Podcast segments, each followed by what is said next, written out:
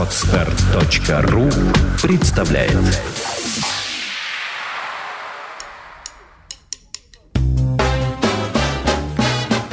Слушать здесь.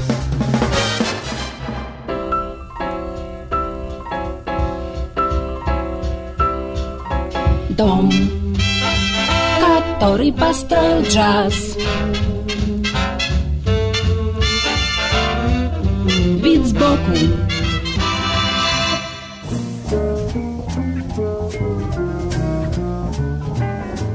Всем привет! У микрофона Андрей Соловьев. Время от времени, под влиянием различных обстоятельств, я задаю себе один и тот же вопрос. Если бы представители современной российской сцены захотели оглянуться назад, окинуть взглядом музыкальное прошлое своей страны и что-нибудь переработать на современный лад, Кого из представителей российско-советской культуры они выбрали бы для реализации такого проекта посвящения? Мусорского, Прокофьева, Масолова? Едва ли. Они слишком прочно связаны с академической традицией и с трудом вписываются в контекст джаза или альтернативного рока. Может быть, Цфасман, Варламов, Утесов? Тоже вряд ли. Их музыка лежит в плоскости тенденциозного ретро, и придать ей объем и многозначность можно только на уровне концептуального разрушения ее внутренних связей и собственной имманентной логики. Разумеется, эстрадные ансамбли и диксиленды на корпоративах играли и будут играть неудачное свидание, но ясно, что как креативный контакт поколений – это совершенный тупик. Вопрос остается открытым, и подходящая фигура в прошлом экспериментаторами нашего времени по-прежнему не найдена.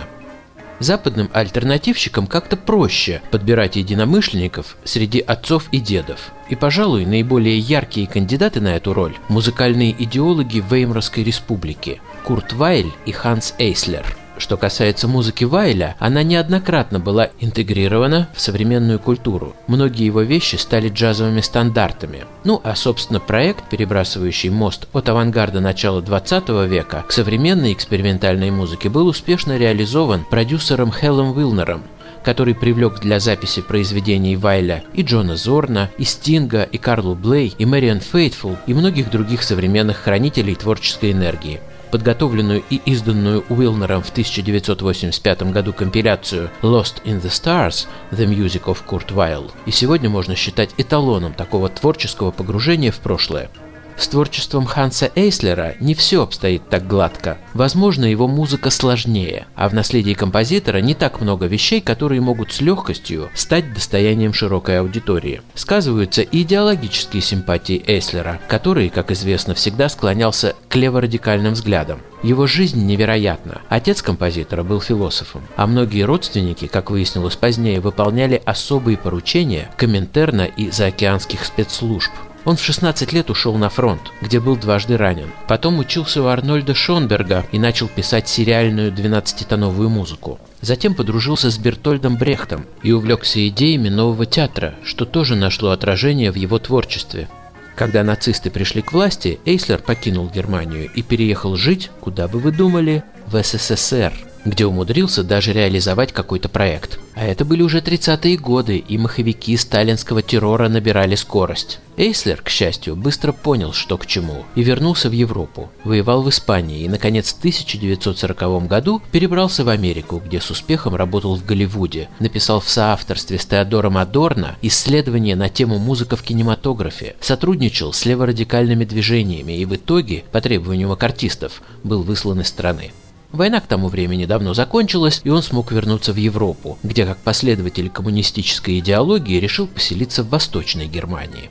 В списке современных интерпретаций музыки Ханса Эйслера на заметном месте стоит музыкальный цикл, который подготовила и записала выдающаяся представительница современной музыкальной сцены, немка по происхождению, вокалистка Дагмар Краузе.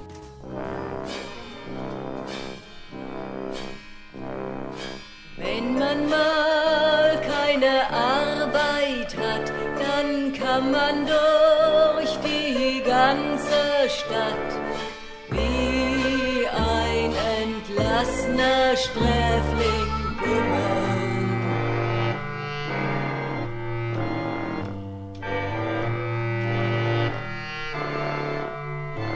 Kein Bissen Brot, kein Tropfen Bier und unsere Magenwände trommeln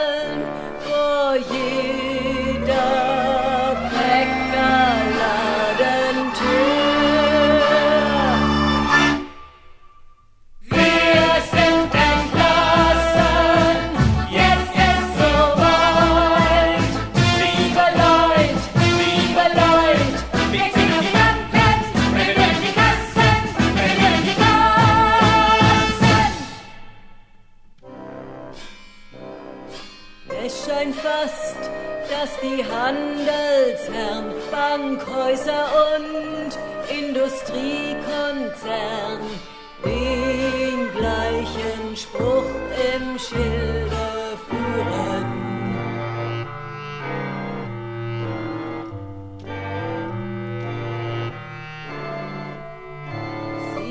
machen treu und schlicht bankrott die Ärmsten. Ach, es ist zum Rühren. Könnt ich's doch auch tun, lieber Gott.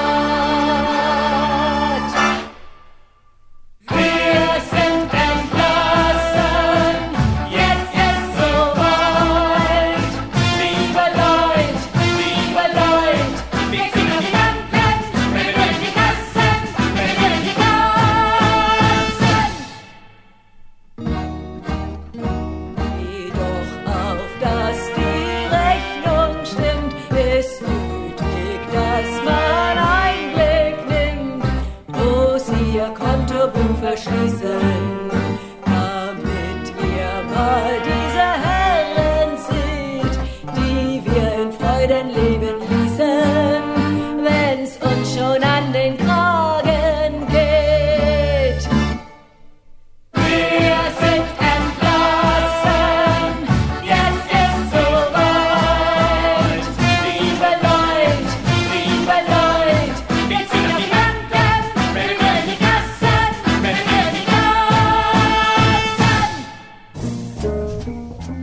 Музыка Ханса Эйслера в интерпретации Дагмар Краузе. В творчестве этой певицы удивительным образом сплетаются самые разные направления. И джаз, и Rock in Opposition, и варьете. Ее волнующий и запоминающийся голос каким-то образом вобрал в себя и раскрепощенность современного авангарда, и изобретательность кентерберийской сцены, и утонченность академической музыки. С ней сотрудничали самые крупные фигуры нашего времени, представляющие весь спектр современной альтернативной культуры – Крис Катлер и Фред Фрит, Зина Паркинс и Линдси Купер, Роберт Уайатт и Майкл Найман. Разумеется, Дагмар Краузе принимала участие и в упомянутом уже проекте Хэлла Вилнера, посвященном творчеству и наследию Курта Вайля. И хотя певицу прежде всего знают благодаря ее участию в альтернативных группах, таких как Slap Happy, Art Bears и Henry Cow, многие знатоки и ценители ее творчества считают посвящение Хансу Эйслеру ее наивысшим достижением.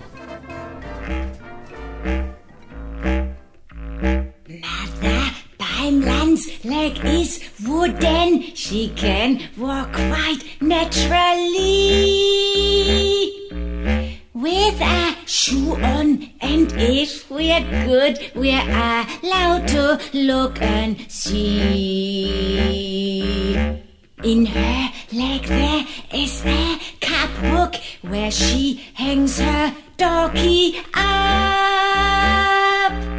So to find it even when she comes home from the pub. Mother Beimlan walks the streets and brings a stranger home with her. She turns the light off on the landing and she then unlocks the door.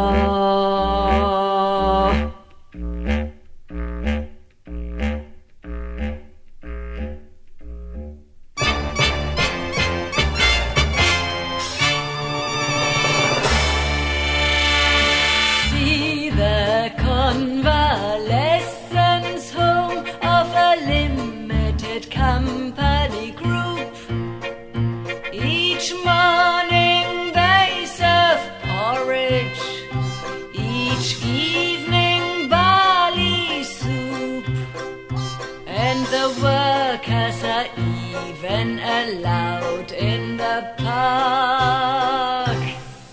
Fine, that is the fennec, But where is the mark?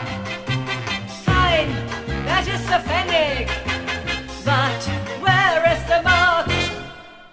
They hand you alms from time to time with a pious Christian prayer. They care for the pregnant woman when they need a class to work. They give you a coffin when you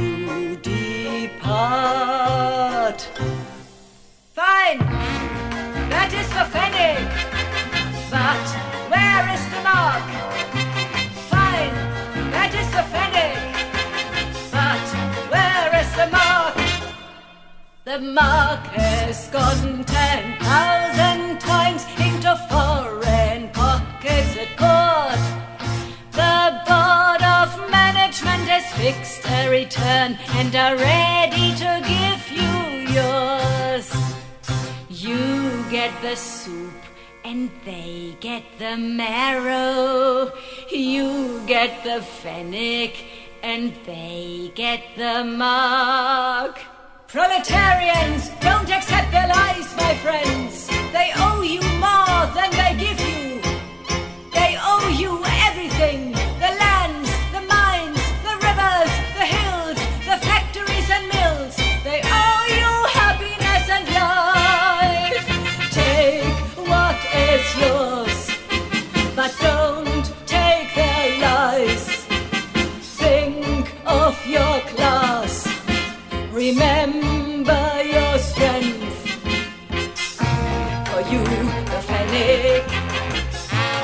You, the mark.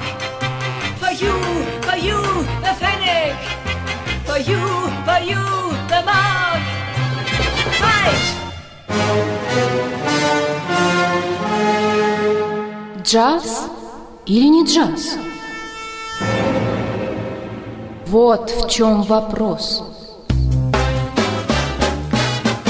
Слушать здесь. Скачать другие выпуски подкаста вы можете на podster.ru